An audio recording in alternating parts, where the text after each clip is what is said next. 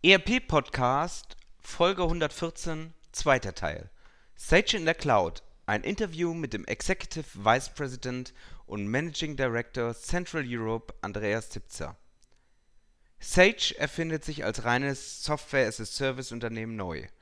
Was das bedeutet und wie die Veränderungen vonstatten gehen, berichtet im Interview der Executive Vice President Andreas Zipzer. Viel Vergnügen! Herzlich willkommen zum ERP-Podcast, dem Podcast für alle, die sich aktiv mit dem Einsatz und der Gestaltung von Unternehmenssoftware und den daraus entstehenden Veränderungen und Potenzialen in Unternehmen auseinandersetzen wollen. Mit diesem Podcast möchte ich Sie mit eigenen Gedanken und Interviews bei der Gestaltung moderner IT-Konzepte nebenbei, also zum Beispiel beim Spazierengehen oder Autofahren, begleiten. Damit möchte ich Ihnen in dieser von technologischen Veränderungen geprägten Zeit Informationen anbieten, die sich in Zeitschriften, Fachbüchern und wissenschaftlichen Artikeln in dieser Form nicht darlegen lassen und für die sich im hektischen Alltag ohnehin nicht die Zeit findet. Mein Name ist Axel Winkelmann.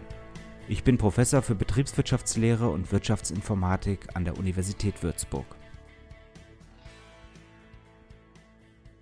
Herzlich willkommen zurück zum ERP-Podcast, der zweite Teil einer, denke ich, wahnsinnig spannenden Folge. Wir unterhalten uns mal wieder über das Thema Cloud, eines der meistgehörten Themen auch Jahre 2019. Insofern glaube ich, dass das auch in 2020 äh, und den folgenden Jahren nicht aufhören wird. Im Gegenteil, ich begrüße hier ganz herzlich Andreas Tipser. Er steht für die Sage-Gruppe und für die Cloud in der Sage-Gruppe. Herzlich willkommen hier bei uns im ERP-Podcast.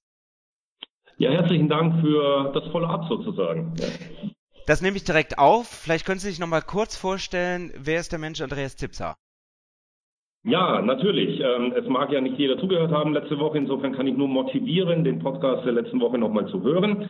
Ähm, ich bin Andreas Zipser. Ich bin ähm, für Sage verantwortlich in der Region Zentraleuropa. Das umfasst Deutschland, die Schweiz, Österreich und Polen. Und bin seit knapp fünf Jahren hier bei Sage. Und ja, freue mich, das Interview mit Ihnen, Herrn Winkelmann, jetzt weiterzuführen.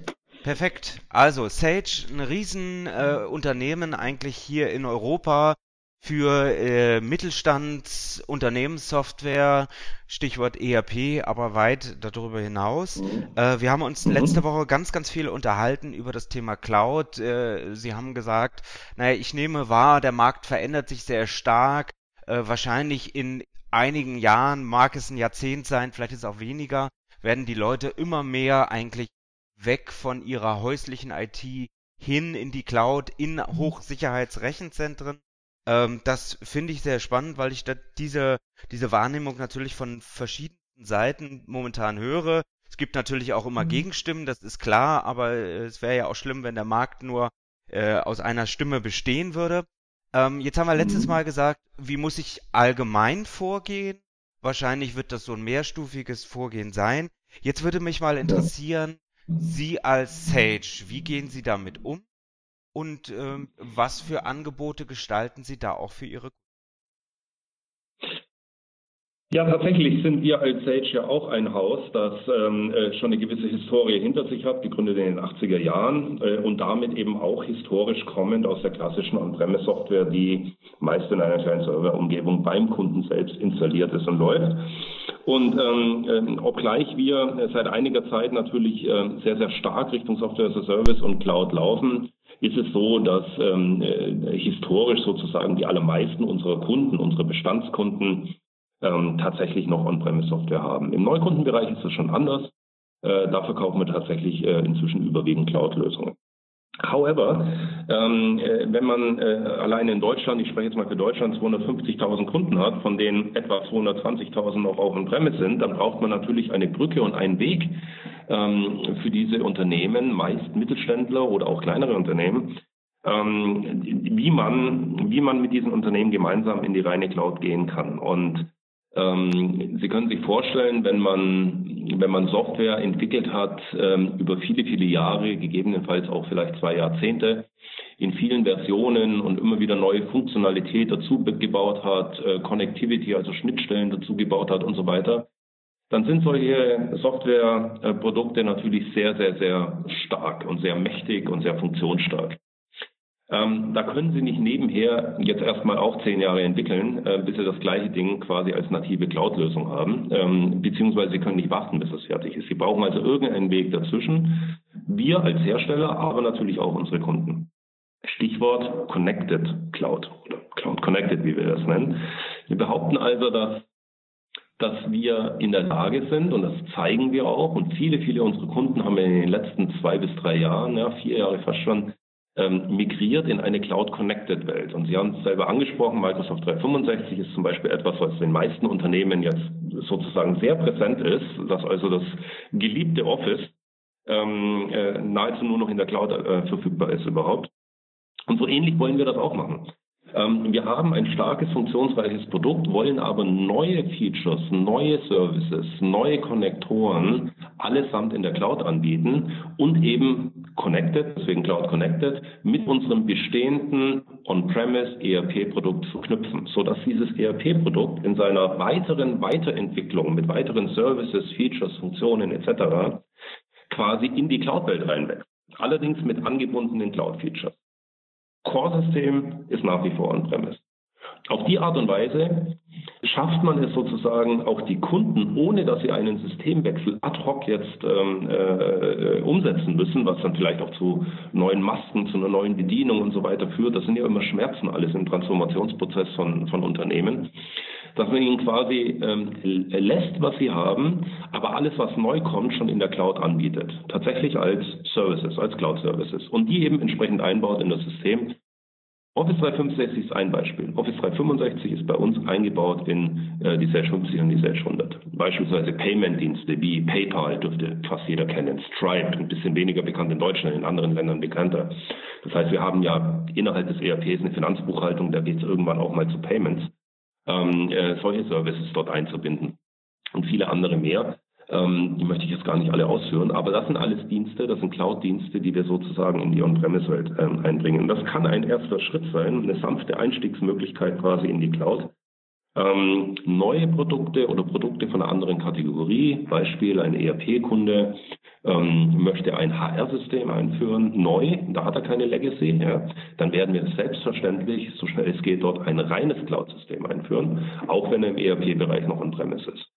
Also sowohl über die Funktionsarten der Software als auch über die neuen weiteren Features und Funktionen und Services kann der Weg in die Cloud schon beschritten werden, auch wenn ein Kern eines oder mehrere Produkte ähm, noch on-premise ist. Und das erspart dem Kunden auch ein Stück weit so einen harten Cut. Das ist auch von der Investition her sehr viel einfacher für den Kunden, weil er muss nichts, was er bereits besitzt, sozusagen abschreiben und äh, sich um was Neues kümmern. Das kann auch Infrastrukturen noch eine Weile auslasten, die vielleicht noch nicht abgeschrieben sind und die noch weitergeführt werden, weil möglicherweise auch noch andere Produkte auf diesen Infrastrukturen laufen. Ähm, da kann man dann für die Auslastung noch eine Weile dienen und so und so kann es eben sein, dass ein Kunde über zwei, drei, vier Jahre hinweg sozusagen in eine reine Cloud-Lösung und Software-as-a-Service-Lösung hineinmigriert und nicht eben auf einmal. Insbesondere bei unseren Bestandskunden gehen wir den Weg natürlich sehr gerne und er ist auch aus meiner Sicht für Hersteller, ähm, deren Kundenbestand weitgehend noch on-premise ist, äh, nahezu alternativlos. Denn äh, es ist nahezu unmöglich, Zehntausende oder Hunderttausende Kunden ähm, mit einem Schlag in eine reine native Cloud-Welt zu überführen. Ähm, das geht selbstverständlich nicht nur uns so, sondern auch anderen Herstellern, die in einer ähnlichen Situation sind. Ähm, die Kunden könnten es auch nicht, die würden ähm, da auch nicht mitspielen. Also insofern glaube ich, dass diese Connectivity zur Cloud ein sehr schöner Zwischenschritt ist. Versuch das nochmal mit meinen Worten so ein zu greifen, weil ich habe tatsächlich noch ein paar Fragezeichen. Äh, den Hörern mhm. geht es vielleicht ähnlich. Also wir haben ja Systeme im, im Hause Sage, ein paar sehr, sehr moderne Systeme, ein paar mhm. Systeme, die auch eine gewisse Tradition schon auf dem Markt haben, äh, die sie mhm. vielleicht auch nicht so ganz einfach, ähm, ich sag mal, in eine browserbasierte hochskalierbare neue Welt äh, hineinbekommen, äh, wie das bei, bei neueren äh, Architekturen der Fall sein kann. Mhm. Das heißt, was mhm. bedeutet ähm, Cloud bei Ihnen? Also, ähm, sag mal, das eine Extremum äh, ist vielleicht ähm, jemand wie WeClap, die, die Multitenant mehrere tausend äh, Firmen äh, auf dem gleichen Server fahren. Ähm, und das mhm. andere Extremum ist dann äh, vielleicht auch die, die Microsoft-Welt, wo wo zwar auch Cloud draufsteht, aber es letztendlich eine, eine Single-Tenant-Installation gibt, also jeder, äh, jeder Mandant, jede Firma eigentlich für sich äh, auf, auf dem mhm. Softwarecode rechnet oder arbeitet. Wie, wie sieht so etwas genau. in der, in der Sage-Welt aus? In der Sage-Welt gibt es von bis ungefähr alles, was Sie gerade dargestellt haben, weil tatsächlich gibt es, wie Sie es schön ausgedrückt haben, äh, Produkte mit großer Tradition, äh, die auch heute noch im Markt äh, sehr, sehr beliebt sind, wir gute Werte für kriegen und es gibt überhaupt keinen Grund, diese Produkte in irgendeiner Form in Abrede zu stellen oder, oder aus dem Markt zu nehmen. Gleichzeitig basieren solche Produkte auf einer Architektur, die nicht so einfach übertragbar ist, wie Sie es völlig richtig gesagt haben. So. Dann gibt es natürlich Produkte bei uns im Haus, die wir in den letzten Jahren erst entwickelt haben. Die sind nach modernster Lesart reine Cloud-Produkte. Ähm, äh, das gibt es natürlich auch. So, jetzt ist das Problem aber, dass von diesen neuen Cloud-Produkten, die oftmals jetzt auch bei Sage nicht in einem Land entwickelt worden sind, wie beispielsweise die, die frühere Office-Line hier nur in Deutschland entwickelt worden ist, sondern moderne Cloud-Produkte der letzten zwei, drei Jahre entwickelt Sage global, weltweit, ähm, äh, macht dann nur die Lokalisierung und rollt es in den Ländern aus. So, das führt jetzt dazu, dass ein bestehender Kunde, der eine in Deutschland entwickelte, ähm, etablierte, äh, traditionsreiche On-Premise-Software im Einsatz hat, möglicherweise keinen direkten Migrationspfad hat in ein from the scratch völlig neu entwickeltes, äh, top modernes Cloud-Produkt. Heißt also, das wäre für so einen Kunden ein riesen Migrations- äh, mit Datenmigration allem Schnickschnack. Die Kunden bräuchten, müssten sich, oder die User der Kunden müssten sich in eine neue Software einarbeiten, eine neue Bedienung und so weiter und so fort. Ähm, manche Kunden gehen den Weg ganz bewusst, richtig deliberate, weil sie sagen, nein, wenn wir das machen, dann nutzen wir das auch, um gleich wirklich auch in ein anderes System zu gehen und um, um intern auch bei unseren Leuten äh, eben diese Transformation darzustellen. Andere Kunden scheuen davor zurück, weil es natürlich ähm, mit Kosten und mit Aufwand verbunden ist und sich die Mitarbeiter erst dran gewöhnen müssen. So was machen wir also für diese Kunden, für diese Kundengruppe.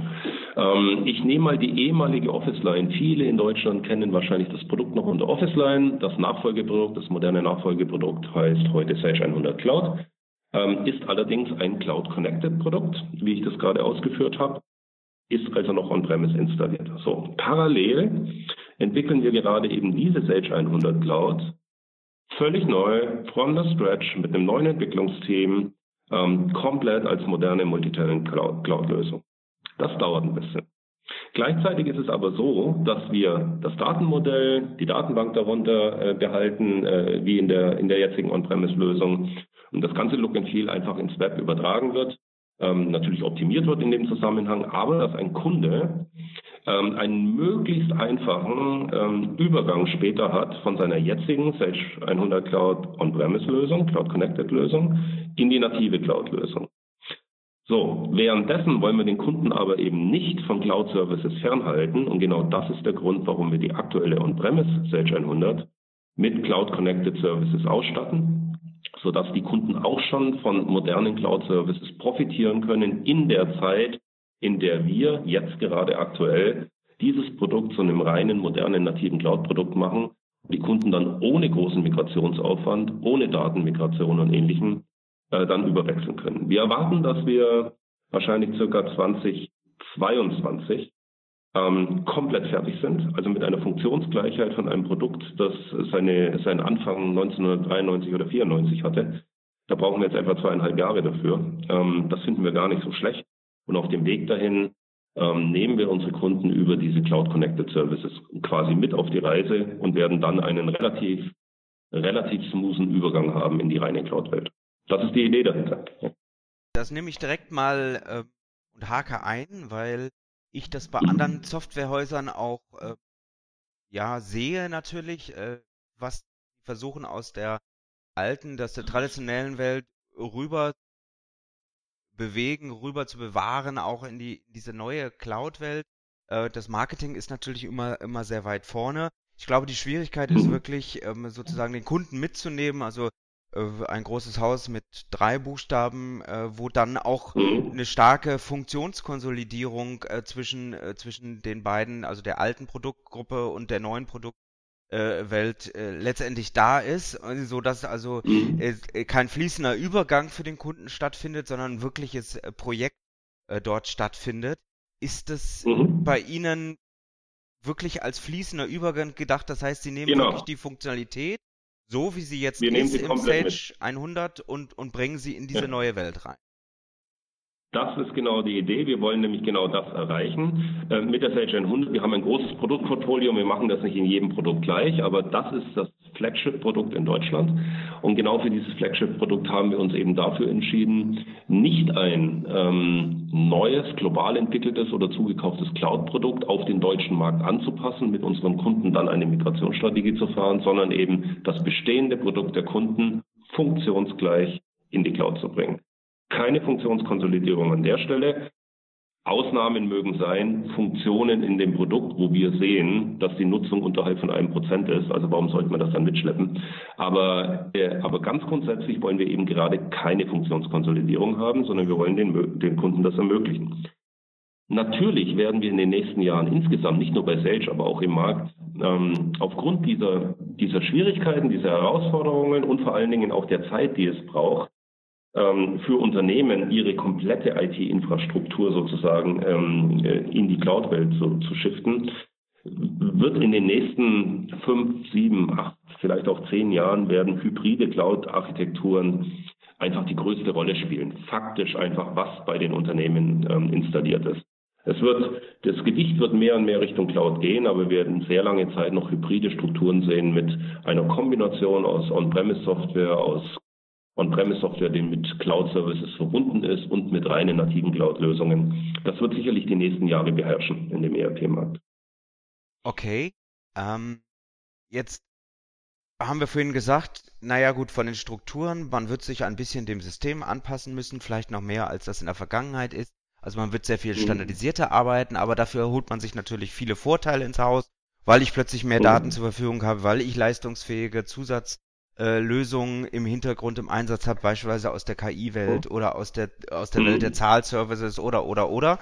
Ähm, die zweite Einschränkung, die natürlich die Kunden immer sehen, ist, ähm, ich gebe das in eine Public Cloud. Jetzt bin ich plötzlich mit 3000 Firmen parallel auf dem gleich, auf der gleichen Datenbank. Äh, das will ich nicht, das kann ich aus bestimmten Gründen vielleicht mhm. auch nicht. Gibt es auch mhm. eine Möglichkeit, dann eine eigene Cloud, eine Private Cloud aufzubauen bei dem ganzen äh, architektonischen Spiel, was Sie jetzt machen? Absolut. Wir haben heute schon Produkte, wo das geht. Sie hatten vorhin, nein, ich glaube nicht vorhin, ich glaube, Sie hatten letzte Woche äh, das Produkt X3 angesprochen.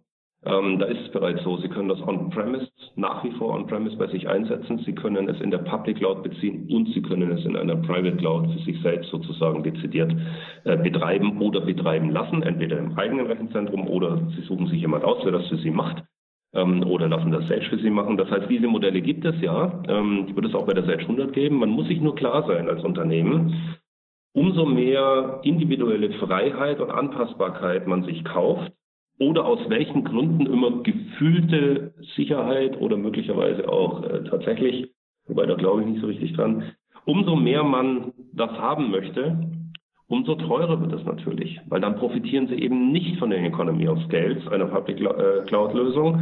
Und das spiegelt sich letztlich wieder in den monatlichen Beträgen, die sie für die Nutzung ähm, äh, dann eben zu zahlen haben. Ähm, man kann das machen, jedes Unternehmen wird da eine andere Entscheidung treffen. Äh, aber ich hatte es, glaube ich, auch schon erwähnt, äh, etwas äh, weiter vorne in dem Interview. Ähm, dass wir im Markt inzwischen spüren, dass Interessenten auf uns zukommen und sagen, uh, wir wollen erstmal nur den Standard sehen und dann schauen wir erstmal, ob wir da reinpassen, bevor wir anfangen, über ähm, Individualisierung nachzudenken. Ich glaube, diese, äh, diese Idee von äh, umso individualisierter es ist, umso besser ist es für mich, ähm, äh, was Softwarearten, also was Business Software in den letzten 20 Jahren ausgemacht hat. Diese Idee, ähm, die ändert sich gerade. Viele Unternehmen wollen keinen individuellen Schnickschnack mehr, sondern wollen sich aufgrund der ähm, geringeren Komplexität, der leichteren Wartung, der besseren Austauschbarkeit durchaus auch ähm, äh, von, von, von, von, von Rechenzentren oder ähnlichen äh, äh Dingen. Ähm, die Leute stehen mehr auf Standard, als sie es jemals taten. Und äh, das kommt der Cloud natürlich entgegen äh, und wird auch eine Herausforderung sein. Also wenn das nicht der Fall wäre, ähm, dann hätten wir einen, einen Konflikt und einen Gap aus der höheren Standardisierungsanforderungen von Cloud-Produkten, also jedenfalls in Public Cloud. Private können Sie ja machen, was Sie wollen. und dem Customizing-Stand, den Kunden heute haben. Das ist natürlich ein Gap. Und der muss in den nächsten Jahren abgebaut werden. Ich glaube nur, das Mindset der meisten Leute geht schon stark in die Richtung. Daher glaube ich nicht, dass das ein Showstopper wird. Okay, also ich finde das wahnsinnig spannend. Ich werde die Strategie auch weiterhin beobachten. Äh, was mich natürlich besonders interessieren würde, welche Strategie haben Sie intern? Also die Kunden auf der einen Seite digital zu transformieren, sie mitzunehmen in diese Cloud-Strategie ist das eine. Was macht Sage selber? Also wir haben selbst, und ich hatte es auch schon erwähnt, ähm, durch, einen, ähm, durch einen Führungswechsel an der Spitze des Unternehmens in England tatsächlich uns selbst eine neue Vision gegeben. Und die heißt, äh, wir werden ein großartiges SaaS-Unternehmen werden. Da steht nichts mehr anderes drin. Das ist das, was äh, das Zukunftsbild, das Sage von sich selbst hat. Ähm, wir haben ganz bewusst kein konkretes Jahr dahinter geschrieben, weil wir uns sicher sind, dass die Geschwindigkeit in den unterschiedlichen Märkten, in denen wir operieren, sehr unterschiedlich sein wird. Ähm, wir werden bestimmt in Australien, in Kanada, in USA, wahrscheinlich auch in England sehr viel schneller sein als in Märkten wie Frankreich, Spanien, Deutschland, äh, Schweiz oder vielleicht auch Südafrika. Das ist uns schon klar und deswegen ist die Vision auch klar, wir werden ein Software-as-a-Service-Unternehmen und die Geschwindigkeiten und die Strategien, wie wir das werden, das müssen wir lokal optimieren. Und ähm, wir haben damit auch tatsächlich einige Dinge geändert, damit wir dem auch Nachdruck verleihen, auch internen Nachdruck verleihen, auch gegenüber unseren Anteilseignern. Wir sind ja an der Börse äh, notiert. Ähm, und gegenüber den Märkten, den Analysten. Da haben wir gesagt, okay, passt auf, letzt, die letzten Jahre konntet ihr von uns immer erwarten, dass wir zweistellig organisches Wachstum haben. Das interessiert uns nicht mehr. Uns interessiert nur noch das Wachstum, das wir in den Recurring Revenues haben, also in den jährlich wiederkehrenden Revenues. Das ist in der klassischen On-Premise-Welt, wenn Sie Software-Lizenzen verkaufen, nur der entsprechende Wartungsvertrag. In einer Cloud-Welt sind es die monatlichen Nutzungsgebühren. Und in einer Welt dazwischen, in der wir uns gerade bewegen, ist es On-Premise-Software, die, die auf einer Subskriptionsbasis zur Nutzung angeboten wird. So, das haben wir den Märkten gesagt. Wir haben ihnen gesagt, ihr werdet großes Wachstum bei uns sehen bei den Recurring Revenues. Ähm, und wir werden nicht mehr so stark fokussieren auf Lizenzverkäufe. Und das ist etwas, ähm, das haben wir den Märkten gesagt im November letzten Jahres. Und innerhalb des ersten halben Jahres nach dieser Aussage ist der Marktpreis und der Aktienkurs von 60 Prozent nach oben gegangen. Die, die Märkte, die Analysten und auch unsere Anteilseigner haben förmlich darauf geachtet, dass ein, sage ich mal, großes Softwarehaus, wir machen immerhin knapp zwei Milliarden Umsatz mit 13.000 Mitarbeitern, ähm, sich tatsächlich dazu committet, diesen Weg einzuschlagen, den Weg der digitalen Transformation mitzugehen und damit schlussendlich ähm, voll auf die Cloud bzw. Software as a Service zu setzen. Das ähm, hat sehr gut funktioniert. Also wir haben da äh, sehr viel Zuspruch gekriegt. Und das führt dazu, dass wir unsere internen Strategien, wie wir das erreichen, äh, wie wir ähm, äh, mit Kunden- und Mitarbeiterzufriedenheit und Innovation das zu erreichen, ähm, eben auch komplett gedreht haben. Und ähm, das heißt, wir steuern unser Unternehmen inzwischen nur noch nach der nach dem Anteil von nativen Cloud-Produkten in unserem Gesamtumsatz, nach dem Anteil von Subskriptionsumsatz innerhalb unseres Gesamtumsatzes nach dem Anteil der wiederkehrenden Umsätze innerhalb des Gesamtumsatzes und nicht mehr nach der absoluten Höhe des Gesamtumsatzes insgesamt. Weil das schlicht und ergreifend momentan in so einer Transition Phase keine besondere Rolle mehr spielt. Was ist passiert? Wir haben tatsächlich im letzten Geschäftsjahr, unser Geschäftsjahr endet am 30.09., ist also noch nicht so lange her, wir haben auch gerade die Zahlen für das letzte Geschäftsjahr veröffentlicht, wir sind momentan bei diesen knappen 2 Milliarden Euro oder 1,88 oder sonst was Milliarden britische Pfund. Das ändert sich natürlich mit dem äh, Wechselkurs immer. Haben wir heute schon 85 Prozent der Umsätze sind wiederkehrend. Da können Sie sehen, dass wir sehr massiv und sehr schnell in diese Richtung gegangen sind, um ähm, Einmalumsätze, sogenannte Software- und Software-related äh, Services-Umsätze, sprich Lizenzen und Consulting-Umsätze, auf unter 15 Prozent gefahren unter 15. Und das Ziel ist, deutlich über 90 Prozent mit diesen Recurring Revenues zu kommen. Also wir sind da all in. Ähm, das ist unsere Strategie, unsere Vision. Und wir hoffen, dass wir die allermeisten unserer bestehenden Kunden äh, motivieren können und da mitnehmen können, äh, um sie auch weiter erfolgreich zu halten. Und gleichzeitig im Neugeschäft setzen wir nahezu ausschließlich darauf, außer es gibt Ausnahmegründe, die das eben erfordern. Aber ansonsten ist das etwas, was Sage tatsächlich macht. Wenn Sie jetzt nach Deutschland gucken, dann ist das, was ich gerade erzählt habe, dass wir viel Geld in die Hand nehmen und stark investieren, um unser Flaggschiffsprodukt Sage 100 zu einer nativen Cloud-Lösung zu machen. Ähm, das ist das Commitment, das wir hier in den deutschen Markt haben. Deswegen tun wir das gerade auch. Vielleicht zum Hintergrund, warum das, warum das eine strategisch wirklich knifflige Entscheidung war, das auch als deutsche Sage gegenüber dem Konzern durchzusetzen. Wir haben vor einiger Zeit ähm, Intact gekauft, Sage Intact. Das ist ein Finanzbuchhaltungs- und ERP-System aus den USA, rein Cloud-basiert, pure Cloud-based. Und wir haben 850 Millionen dafür bezahlt. Die Idee ist natürlich, diese Investition zu leveragen und äh, das bisher nur amerikanische und kanadische System in die anderen Länder zu lokalisieren und äh, zu transferieren. Wir konnten dennoch die Gruppe davon überzeugen, dass es für uns in Deutschland und unsere Kunden die bessere Lösung ist, die Sage 100 zur nativen Cloud-Lösung zu bauen, anstelle äh, Zehntausende Kunden hier in ein Migrationsprojekt reinzujagen. Und deswegen tun wir das und das ist quasi das deutsche Commitment zu Cloud, das sich momentan schon materialisiert und sichtbar ist. Wir werden ähnliche Dinge auch für unsere HR-Lösungen tun. Das vielleicht zum momentanen Stand, wie committed Sage zu dem Thema ist. Das ist wahnsinnig spannend. Also ich könnte jetzt noch stundenlang mit Ihnen über, über die Sage äh, sprechen, aber ich nutze das direkt als Überleitung in unsere abschließende Blitzlichtrunde, weil ich Sie auch gerne mhm. fragen möchte, also äh, Sie brennen unglaublich für dieses Thema. Welche Eigenschaften muss ich haben, um meiner Mannschaft die ja nun auch äh, aus diesem traditionellen Bereich kommt, wirklich diese neue Strategie auch so schmackhaft zu machen und, und das Ganze so vorwärts zu bringen, dass am Ende der Markt es auch gutiert? Naja, also was natürlich unheimlich viel hilft, ähm, ist letztlich Analytik. Also einfach, äh, einfach mit Fakten zu überzeugen. Ähm, wir haben unheimlich viele Softwareentwickler, logischerweise als Softwarehaus. Viele davon ähm, haben schon ihr 20-jähriges, manche ihr 25-jähriges und manche sogar schon ihr 30-jähriges Jubiläum hier in dem, in dem Unternehmen. Ähm, die überzeugen sie nur mit Fakten, die überzeugen sie nicht mit schöner heiler Welt und jetzt ist alles Cloud und es kann ja auch nur so ein Modegag sein oder sowas.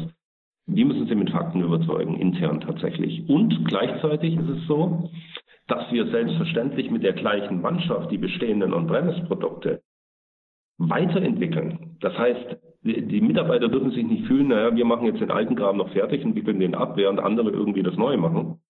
Auch das ist eine gute Story von unserer Sage 100, dass wir nicht ein zugekauftes Cloud-Produkt äh, jetzt auf den deutschen Markt anpassen und äh, das dann quasi austauschen, sondern dass wir mit dem, mit dem wir in den letzten Jahren sehr erfolgreich waren und auch unsere Mitarbeiter natürlich intern sehr erfolgreich waren, dass das auch das Zukunftsprodukt ist. Und das knackt natürlich unheimlich schnell Widerstände im eigenen Haus ähm, wenn sozusagen das eigene Baby jetzt in die Zukunft getragen wird. Und ähm, das war bestimmt auch ein Schlüssel zu der äh, entsprechenden ähm, äh, Mitarbeiterzufriedenheit, die wir hier erreichen konnten. Also das war wahrscheinlich äh, wirklich sehr wichtig, weil man ansonsten dann im Unternehmen so zwei Geschwindigkeiten fährt und man könnte das Gefühl bekommen, man hat zwei Klassen von Mitarbeitern, äh, die, die die alte Welt noch betreuen, weil es halt sein muss und die, die die schönen neuen Sachen machen dürfen. Und das wollten wir hier vermeiden. Ich glaube, das war auch der Schlüssel zum Erfolg. Jetzt hat das natürlich ganz viel mit Weiterbildung eigentlich auch zu tun. Also sich immer auf dem Laufenden halten, was verändert sich, äh, warum ist es gut, in diese Richtung zu gehen und so weiter und so fort. Und ich nehme an, äh, Sie sind, äh, Sie haben eine entsprechende akademische Prägung, dass Sie auch vermutlich, so ist der Alltag denn überhaupt noch zulässt, viel lesen, sich viel weiterbilden. Gibt es Bücher oder andere Quellen, die Sie den Zuhörern vielleicht auch empfehlen können? Ach ja, es gibt natürlich, also klar, wenn Sie jetzt an die berufliche Weiterbildung denken, da gibt es hunderttausend Sachen, da möchte ich eigentlich auch gar keine Empfehlung machen, weil ähm, die Weiterbildung hin zu, sage ich mal, cloud-basierten Strukturen und die Vorteile dahinter, da gibt es unheimlich viel, auch viele Seminare, die Sie besuchen können. Wir haben unsere eigene äh, Learning Development äh, Abteilung hier bei uns, äh, so dass wir unseren Mitarbeitern eben auch diese Weiterbildung entsprechend anbieten. Ähm, da möchte ich jetzt mal nicht drauf eingehen. Was ich vielleicht empfehlen kann an der Stelle, das ähm, hat eher etwas damit zu tun, diese negative Konnotation mit Veränderung und mit Zukunft ein bisschen hinter sich vielleicht zu lassen.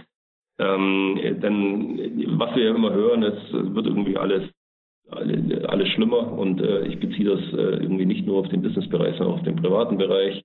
Ähm, wir hören über Probleme, Herausforderungen, Nachrichten etc. Und das Allermeiste ist leider überhaupt nicht faktenbasiert, sondern ähm, ist eigentlich nur deswegen so in unseren Köpfen, weil das die Nachrichtenszene und die Social-Media-Szene einfach dominiert. Und wenn ich deswegen etwas anbieten könnte oder ähm, etwas vorschlagen könnte, was ich wirklich sehr, sehr hilfreich finde, dann ist es ein Buch, das nennt sich Factfulness.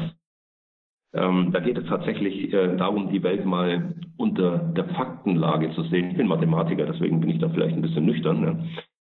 Und dann wird man sehr schnell feststellen, dass die Faktenlage ganz eindeutig aufzeigt, dass die Welt viel besser ist, als wir manchmal denken oder als wir in vielen Fällen denken.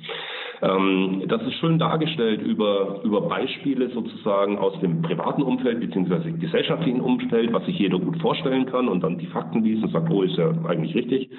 Ähm, doch schön, dass wir heute eine Lebenserwartung von über 80 haben und nicht nur 30 Jahren. Also früher war nicht alles besser. Das kann man aber verdammt gut übertragen, auch auf Veränderungen im geschäftlichen Umfeld, in seinem eigenen persönlichen beruflichen Umfeld. Also brauche ich neue Anforderungsprofile, muss ich meine Skills upgraden sozusagen? Äh, kann ich mit dem Wissen von vor 30 Jahren wirklich mich in die Rente schleppen? Nein, wahrscheinlich nicht. Ja. All solche Dinge lassen sich aus diesem Buch auch sehr schön übertragen. Und ich glaube, dass es nicht schwer ist, diese intellektuelle Transferleistung dort zu machen. Deswegen empfehle ich auch meinen Mitarbeitern, ähm, die eher der Veränderung skeptisch oder abwartend gegenüberstellen, gerne dieses Buch. Das ist eine tolle Empfehlung. Ich persönlich kenne es noch nicht, aber ich schätze den Hans Rosling sehr. Und insofern mhm. werde ich es mir auch mal zulegen, äh, reinschauen. Vielen Dank, wie immer. Es kommt alles, was hier genannt wird im Interview, in die Show Notes, liebe Zuhörer. Sie können dort entsprechend nachschauen.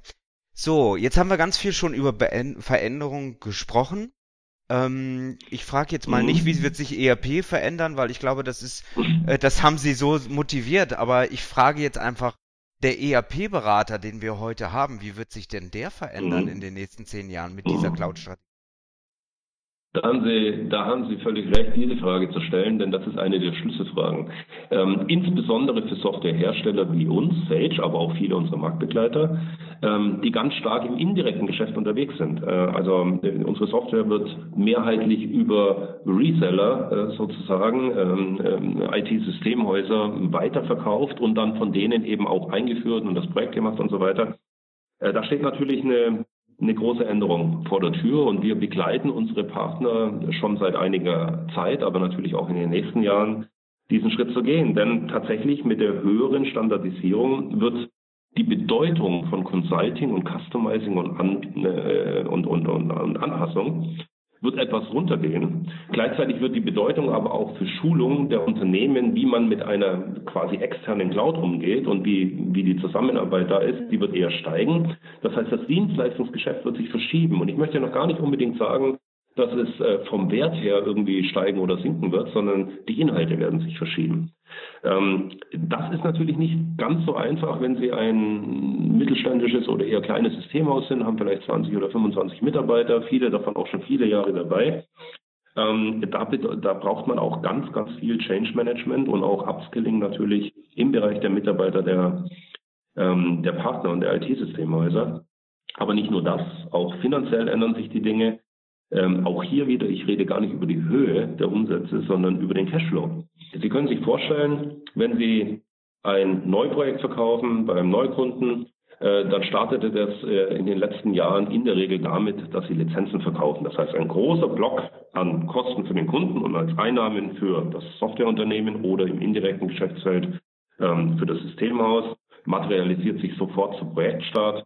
Ähm, dann gibt es einen Wartungsvertrag, der jährlich irgendwelche Wartungseinnahmen reinspült und natürlich das entsprechende Consulting-Geschäft, äh, das in so einem Projekt dranhängt. So, wenn Sie heute jetzt entweder On-Premise-Software auf Subskriptionsbasis verkaufen oder gar eine reine Cloud, die ja ohnehin nicht gekauft werden kann, sondern automatisch nur im Nutzungsmodell äh, möglich ist, verändert sich natürlich der Cashflow-Verlauf dramatisch. Das heißt, das, was Sie auch als IT-Systemhaus am Anfang einnehmen, ist zunächst mal geringer. Nach hinten raus rechnet sich das alles super, gar keine Frage. Sie müssen aber Dinge ändern, äh, beispielsweise die Kommissionierung oder die Provisionierung Ihrer eigenen Vertriebsmitarbeiter. Äh, wenn Sie, on äh, wenn Sie, wenn Sie äh, Subskription verkaufen, äh, dann müssen Sie natürlich das Commission-Modell der Vertriebsmitarbeiter anpassen. Das ist dann auch, wenn Sie einen Betriebsrat haben, die Ziele immer festgesetzt sind, ist es im laufenden Jahr einigermaßen schwierig, da nochmal Veränderungen herbeizuführen. Aber dann müssen Sie sich eben überlegen, wie Sie es dann zum nächsten Mal, wenn Ziele geändert werden, wie Sie das umstellen. Und das sind einfach nur, nur ein paar Dinge, die ich, die ich hier ansprechen möchte. dass sich dass sich die Art des Geschäfts dramatisch verändert und dass es sowohl kommerzielle als auch Ausbildungs- äh, äh als auch Portfolio ähm, äh, berücksichtigen muss. Und da müssen sich auch die IT-Systemhäuser mit auseinandersetzen. Das Geschäft, wie wir es aus den letzten Jahren kennen, wird es in fünf, sieben, acht, zehn Jahren so nicht mehr geben. Und daher muss der Hauptaugenmerk eben auf diesen wiederkehrenden Umsätzen sein und ähm, auf der ähm, möglichst optimalen Kundenbetreuung, sodass diese wiederkehrenden Umsätze auch nicht irgendwann mal durch die Kündigung des Kunden sozusagen äh, nicht mehr da sind. Denn das ist ja der große Vorteil für den Kunden.